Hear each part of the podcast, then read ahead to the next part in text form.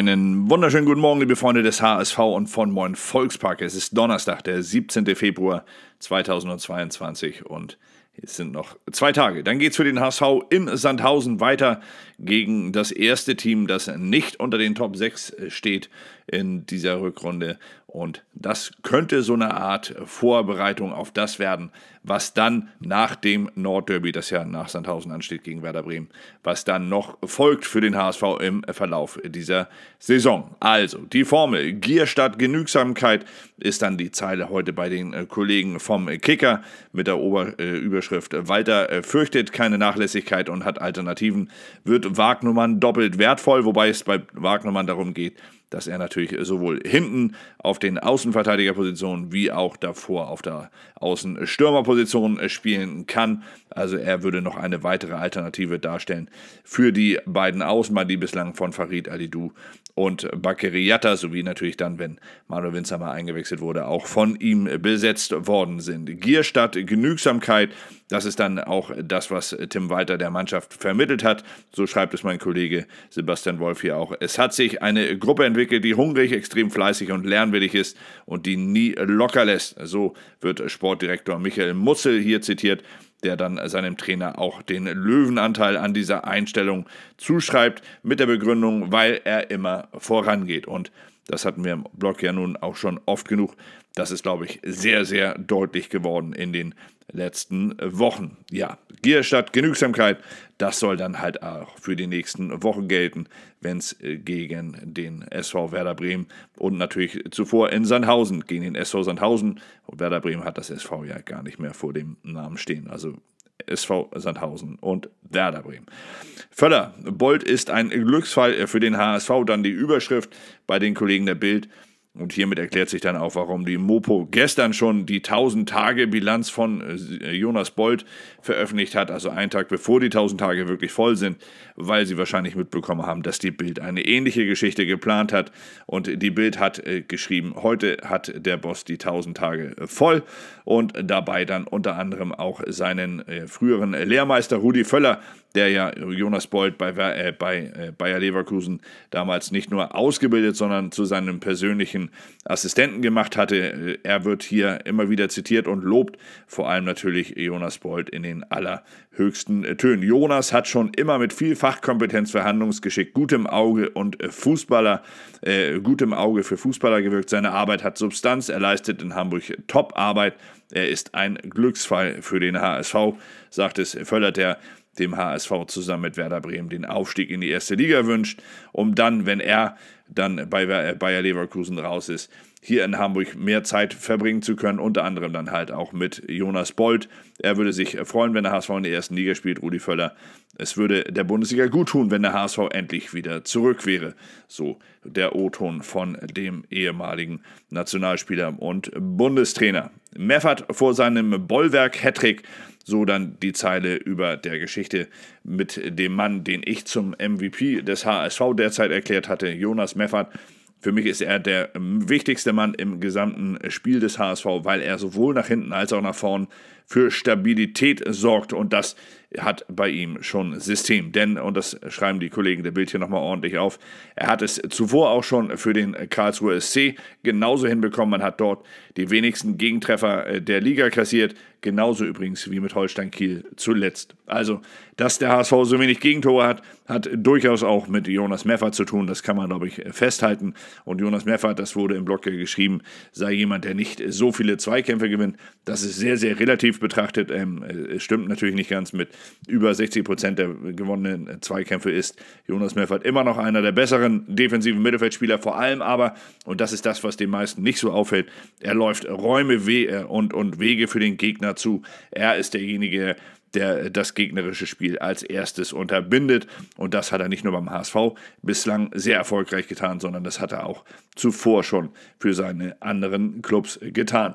Warum liegen dem HSV ausgerechnet die Top-Clubs, wird dann Meffert hier auch noch gefragt. Und Meffert sagt zum Auftakt auf Schalke, hat alles gepasst, das war ein besonderes Spiel, da haben wir sehr gut ge gespielt und verdient gewonnen. Uns liegt es, wenn die Gegner etwas mutiger spielen und vorne anlaufen hoffen wir mal, dass es dem HSV auch liegt, wenn die Gegner nicht mehr ganz so offensiv auftreten und nicht mehr ganz so weit vorn attackieren.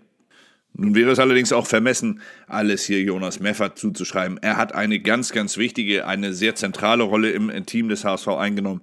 Allerdings gibt es natürlich noch andere Spieler, um jetzt nicht Sebastian Schonlau, Mario Vuskovic, den Keeper Daniel Heuer Fernandes und andere oder Sonny Kittel zum Beispiel, die möchte ich nicht vergessen, vor allem natürlich auch nicht äh, Moritz Heyer. Und der hat heute den Kollegen von der Hamburger Morgenpost ein Interview gegeben. Er spricht über den Druck als Profi und glaubt, dass Corona den Aufstieg mitentscheiden kann. Er sagt, dass natürlich noch mitentscheiden kann, wenn eine Mannschaft äh, über äh, viele Corona-Ausfälle äh, klagen würde. Das würde natürlich diese Mannschaft entsprechend schwächen und könnte noch eine große Rolle spielen.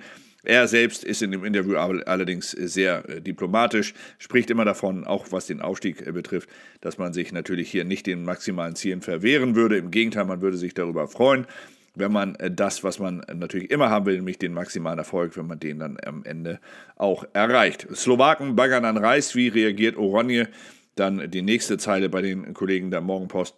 Und dabei geht es nochmal um die Geschichte, die sie schon aufgeschrieben haben, nämlich dass die Slowakei um äh, Ludovic Reis baggert, dass sie ihm die A-Nationalmannschaft in Aussicht stellen bei den Niederlanden ist das ja etwas schwieriger, dass die Konkurrenz in der A-Nationalelf natürlich ungleich höher als bei den Slowaken. Und jetzt geht es hier, so schreiben die Kollegen der Morgenpost darum, wie Oranje auf diese äh, Anfrage der Slowaken bei Reis reagieren würde. Man habe sehr wohl wahrgenommen, so wird es hier gesagt, äh, so wird ein Sprecher des äh, Verbandes äh, zitiert, man habe sehr wohl wahrgenommen, dass sich Ludovic Reis gut entwickle und man würde seine Entwicklung mit Interesse weiter verfolgen. Letztlich müsse aber der Spieler selbst in sich hineinhorchen und entscheiden, für welches Land er denn am Ende antreten möchte. So, und damit kommen wir dann äh, zum äh, großen Teil 2 von, äh, von den Kollegen des Hamburger Armblattes. Die hatten ja gestern schon beschrieben, wie die Anteilsverkäufe mit Klaus-Michael Kühne abgelaufen waren, dass es dort dann am Ende auch einige Wirrungen und Irrungen gab die dazu geführt haben, dass man intern sich Fragen stellen muss. Und das geht heute noch ein bisschen weiter. Und zwar heißt es heute Teil 2, die Wahrheit über die HSV-Chefs. Dabei geht es äh, vor allem natürlich um den Finanzdirektor Erik Hoover, Dr. Erik Hoover, der galt intern als aussichtsreichster äh, Kandidat, den Posten des Finanzvorstandes zu übernehmen. Er wird von allen Seiten, das muss man mal ganz ehrlich sagen, und ich habe mit allen Seiten gesprochen, von allen Seiten in den allerhöchsten Tönen gelobt. Und dennoch, so schreiben es die Kollegen des Hamburger Abendblattes hier, habe sich Dr. Thomas Wüstefeld in einer Aufsichtsratssitzung Ende Dezember dagegen entschieden und habe sich dazu entschieden, es selbst zu machen. Dr. Erik Hoover habe das erst im Trainingslager dann mitgeteilt bekommen. Dort sollte er eigentlich als neuer Vorstand für die Finanzen vorgestellt werden aber er erhielt dann dort von Dr. Thomas Wüstefeld die Nachricht, dass er es erstmal nicht würde, sondern dass Wüstefeld selbst diesen Posten einnehmen wird. Dazu kommen hier natürlich dann noch einige Verbindungen, die aufgeschrieben werden, unter anderem natürlich die von Marcel Jansen, der danach natürlich dann wieder den Aufsichtsratschef übernommen hat, den Posten des Aufsichtsratsbosses übernommen hatte, nachdem Wüstefeld in den Vorstand aufgerückt war. Beide, Wüstefeld und Jansen, verbindet eine längere, schon geschäftliche Partnerschaft. Janssen, so schreiben die Kollegen hier, habe sich unter anderem um den Vertrieb von den PCR-Tests von Dr. Thomas Wüstefeld gekümmert. Also auch hier werden Interessenkonflikte wieder aufgezeigt und natürlich auch dementsprechend in Frage gestellt, ob das alles, was beim HSV derzeit so abläuft, in Ordnung ist. Offen ist, wie Erik Hoover auf die Absage reagiert. Er soll damals, als er an, äh, mit Dr. Thomas Wüstefeld über sein Gehalt, sein mögliches Gehalt verhandelt hatte, dass er bekäme als Vorstand für die Finanzen nur einen geringen äh, äh, vierstelligen äh, Betrag mehr gefordert haben und wäre damit immer noch der am schlechtesten bezahlte Vorstand der letzten 20 Jahre gewesen. So schreiben es die Kollegen vom Hamburger Abendblatt hier. Dennoch äh, glaube er, dass man äh, bewusst falsche Zahlen in den Aufsichtsrat hinein äh, kolportiert hätte, dass man sein Gehalt dort wohl dementsprechend dann viel zu hoch angesetzt hätte, um ihn ein wenig weniger interessant zu machen.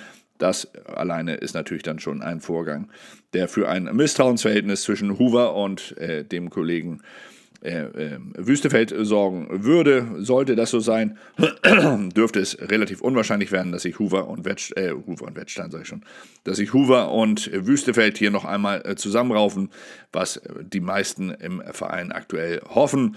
Aber es scheint zumindest nicht allzu wahrscheinlich zu sein. Raufen sich Wüstefeld und Hoover noch zusammen? So die Frage hier im Text von den Kollegen des Hamburger Abendblattes, wobei Hans-Walter Peters, der Aufsichtsrat, äh, zitiert wird oder zumindest gesagt wird, dass er derjenige sei, der Hoover unbedingt im Vorstand sehen wolle.